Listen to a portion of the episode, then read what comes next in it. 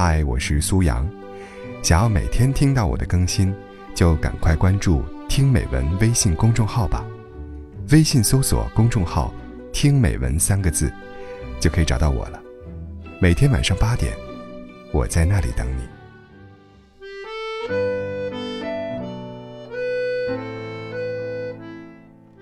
昨晚一个朋友突然找我聊天，问我有没有兴趣跟他做个约定。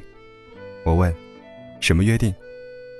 他说：“三十岁如果都还单身，我们就结婚吧。”我接着问：“那为什么不是现在呢？”他支支吾吾的：“呃，我这不是怕你不愿意吗？我也不知道你的心意，对吧？而且万一你觉得不合适呢？万一你觉得有更合适的呢？万一……懒得看完。”我就直接退出对话框了。什么叫万一？你觉得，明明就是自己小心思多，股票玩多了，恋爱结婚这件事儿也会做止损线了，是吧？我知道，他之所以想做这个约定，无非是觉得我可以，但好像不是最合适的。觉得世界这么大，他想再浪一浪，又怕浪过头翻了船，想有一个保底。只要我答应了。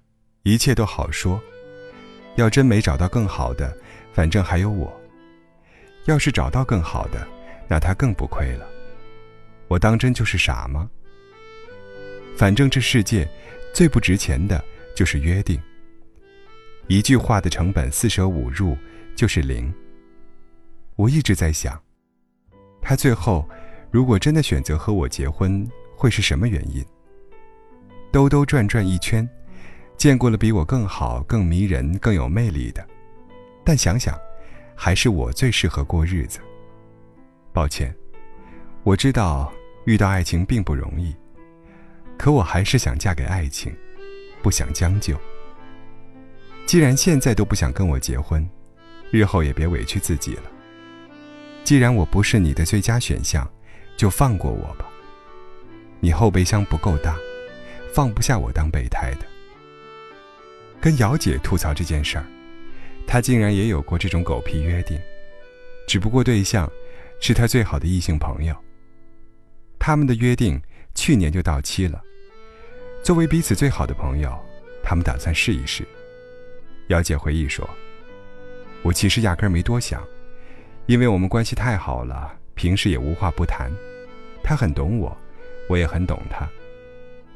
我也总感觉，再也找不到一个。”比他更了解自己的人了，反正都要嫁，不如嫁一个最知根知底的。可是，这约定会让人失去开启新恋爱的热情。真的，绝对是糖衣炮弹。姚姐说，自从约好后，就像是给自己留好了后路，也懒得再去寻觅了。结婚前总要适应一下，于是两个人开始了短时间的交往。没想到黄了。在一起之后发现，我们根本没那么懂彼此，至少他还有很多面，我根本没了解透彻。越相处，越觉得不合适，反而没有做朋友那么自在了。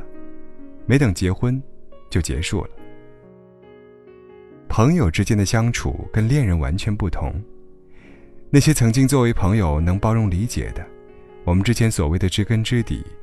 在恋人的角色中，似乎是行不通了。毕竟，我们总想给朋友展示最好的一面，而伴侣，却能看到你生活的每一个细节，知道你最大的缺点。我们是最好的朋友，但不一定是最合适的恋人。这种约定，多数都是口嗨，你千万别当真。要知道，如果真的履行约定结婚，你作为他的退而求其次，婚后也会永远处在次位的。老郭，就是那批少数履行约定结婚的人。他妻子对他一片痴心，傻傻等了两年，终于盼来了老郭的回头。然而，这并不是幸福的开始。婚后，老郭一直一副高高在上的姿态，对老婆指指点点，各种不满。老婆做点什么不顺他心意的，他就烦得要命，老郭甚至一直抱着自己受了委屈的心态。跟他结婚本来就是我退了一步，凑合过而已。这场畸形婚姻里，他越来越难包容，不断放大妻子身上的缺点，最终以老郭的出轨结束了。他甚至觉得自己没什么错，寻觅了这么久，终于找到了真爱，只是时间迟了点罢了。所以我说，千万别轻信这种承诺，也别轻易做出这种约定。不管你们是老友还是知己，不管你多喜欢他，或者觉得他多适合过日子，结婚是对自己负责。千万别委屈自己。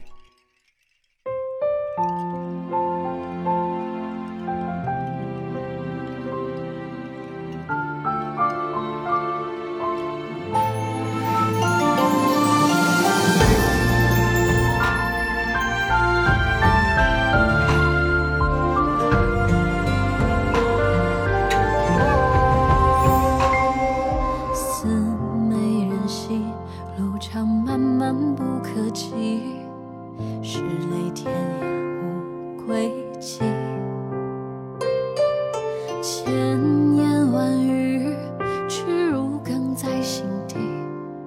愁思万缕，一朝夕。思美人兮，悠悠浮云为我寄。奈何鸿飞不解意，归鸟乘风远飞。我这一醉。见思念化天际。奈何只千古愁，一于胸怀中，抛入一汪江水相。